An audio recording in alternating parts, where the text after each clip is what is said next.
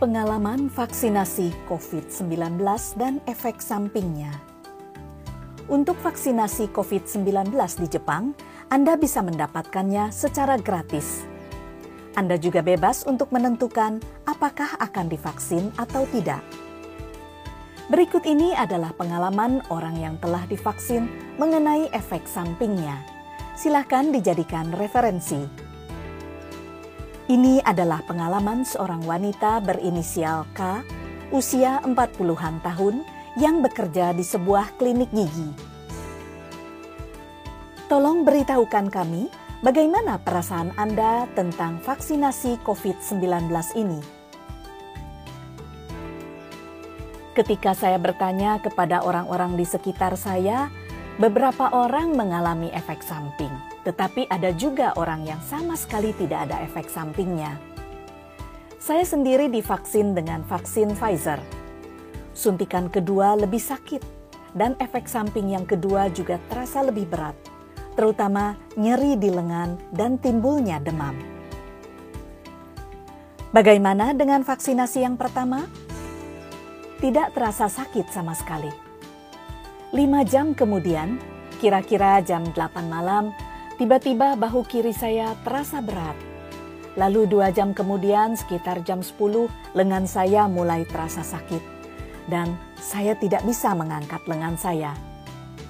Ini pertama kalinya saya tidak bisa mengangkat lengan saya.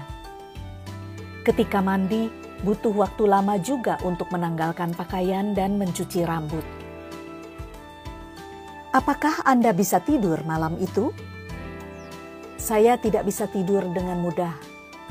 Ketika saya bangun keesokan paginya, lengan saya disentuh sedikit saja terasa sakit.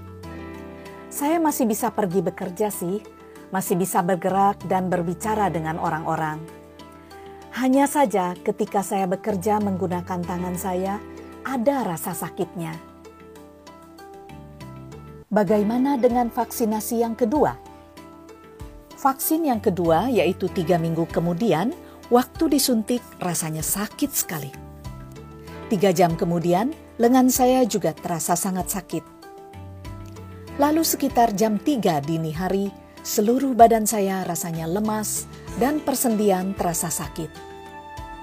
Saat itu saya mengalami demam sampai 38,3 Celcius. Saya lalu minum obat dan tidur. Pagi berikutnya suhu badan saya 37,6 Celcius. Badan masih terasa lemas. Hari itu saya tidak ke mana-mana dan hanya beristirahat di rumah saja. Apakah Anda minum obat tertentu? Saya minum obat yang mengandung kalonal untuk mengurangi rasa nyeri dan demam. Pertama saya minum satu butir dan yang kedua kalinya saya minum empat butir Demamnya turun dan badan juga terasa lebih enakan. Untuk nyeri di lengan ditempelkan koyok sehingga terasa lebih nyaman. Apakah Anda bisa makan nasi? Untuk makan sih tidak masalah ya, tetap terasa enak seperti biasanya. Apa saran Anda untuk orang-orang yang akan segera divaksin? Seandainya ada efek samping sekalipun, jangan panik beristirahatlah dengan tenang. Rasa lemas dan nyeri di lengan itu akan membaik dengan berlalunya waktu. Tampaknya banyak orang yang mempunyai efek samping cukup kuat setelah vaksinasi yang kedua. Jadi akan lebih aman kalau kita juga mengambil cuti kerja di hari berikutnya.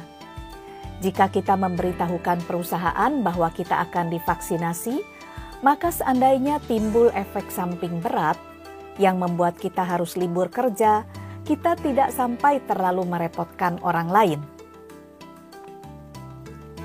Ibu K tampaknya telah benar-benar pulih pada hari ketiga.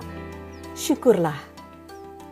Untuk demam dan nyeri, Anda bisa menggunakan obat-obatan yang dijual di toko obat dan apotek. Kementerian Kesehatan, Tenaga Kerja, dan Kesejahteraan Jepang telah mengumumkan bahwa obat jenis analgesik antipiretik yang mengandung acetaminophen dan obat antiinflamasi nonsteroid seperti ibuprofen dan loxoprofen dapat digunakan untuk demam dan nyeri setelah vaksinasi. Ada baiknya untuk mempersiapkan obat ini sebelum Anda divaksin. Tetapi janganlah minum obat tersebut dengan beranggapan sebagai langkah pencegahan sebelum gejalanya timbul.